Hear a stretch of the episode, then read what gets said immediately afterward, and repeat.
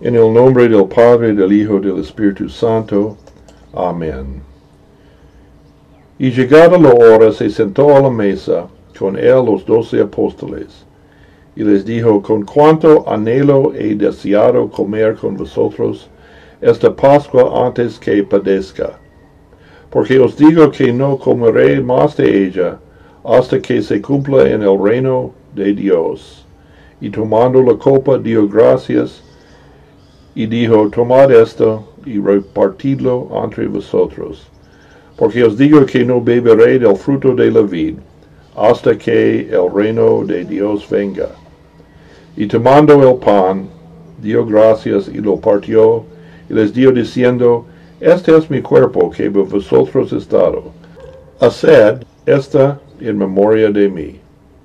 De igual manera, después que hubo cenado, tomó también la copa, diciendo, Esta copa es el nuevo pacto en mi sangre, por vosotros es derramada. Y más aquí conmigo en la mesa la mano del que me entrega. Y la verdad el Hijo del Hombre va según lo que está determinado, mas hay de aquel hombre por quien él es entregado. Lucas 22, 14 a 22. El Señor, habiendo cumplido con las obligaciones y responsabilidades del antiguo pacto y su adoración, instituyó un nuevo sacramento, en el cual el glorioso fruto del sufrimiento fue legado a sus discípulos y a todos los creyentes del nuevo pacto.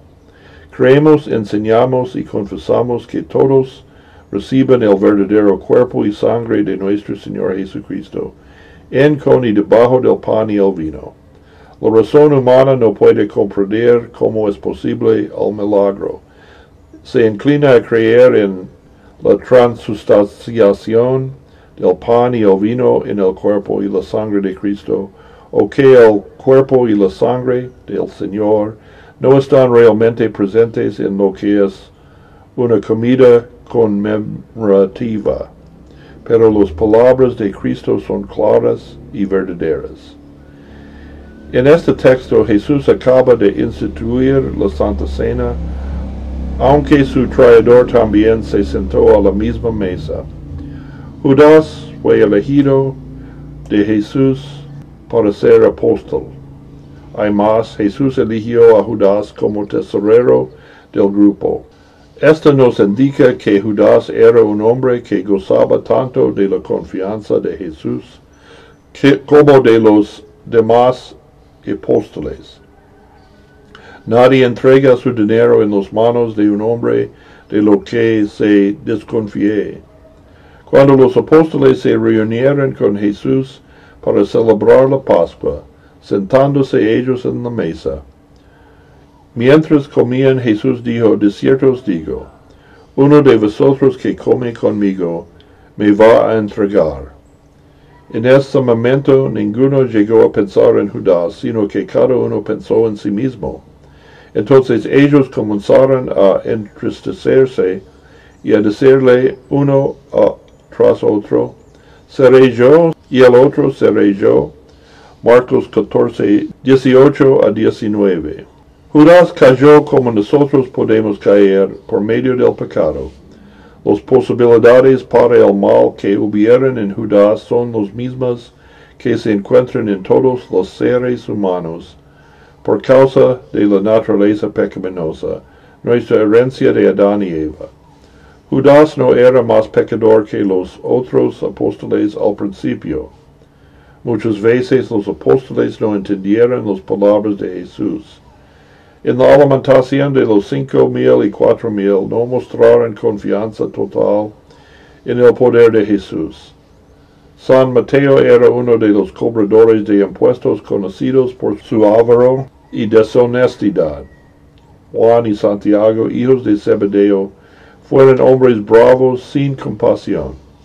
Aún en la última cena con el Señor en su vida terrenal, ellos entonces comenzaron a preguntar entre sí, ¿quién de ellos sería el que había de hacer esta? Y hubo también entre ellos una disputa de quién de ellos sería el mayor.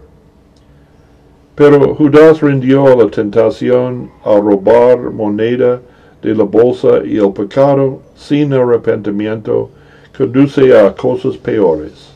Hace pocos días en Betania Jesús le reprimió por su preocupación con el gasto por el regalo de un frasco de alabastro de un cuento de nardo puro.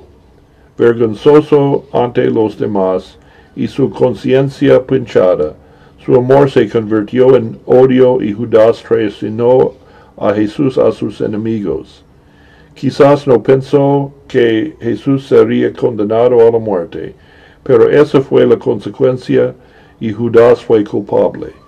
La corrupción siempre es progresiva.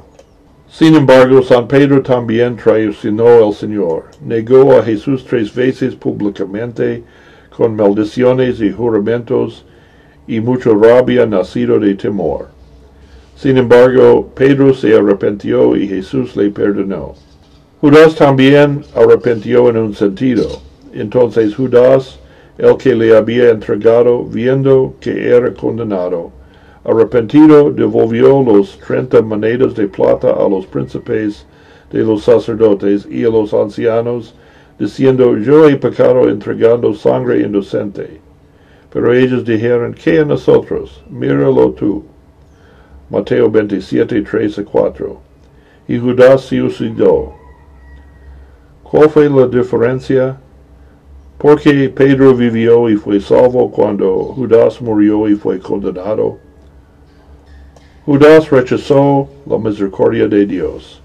Muchas veces en su autojusticia los infieles creen sus pecados no son suficientes grandes para necesitar un Salvador. En este caso creyó que sus pecados eran demasiado grandes para ser cubiertos por el sacrificio de Cristo. Al contrario, todos somos pecadores y necesitamos el Salvador, pero nadie ha pecado demasiado para recibir el perdón por la sangre de Cristo. Oremos.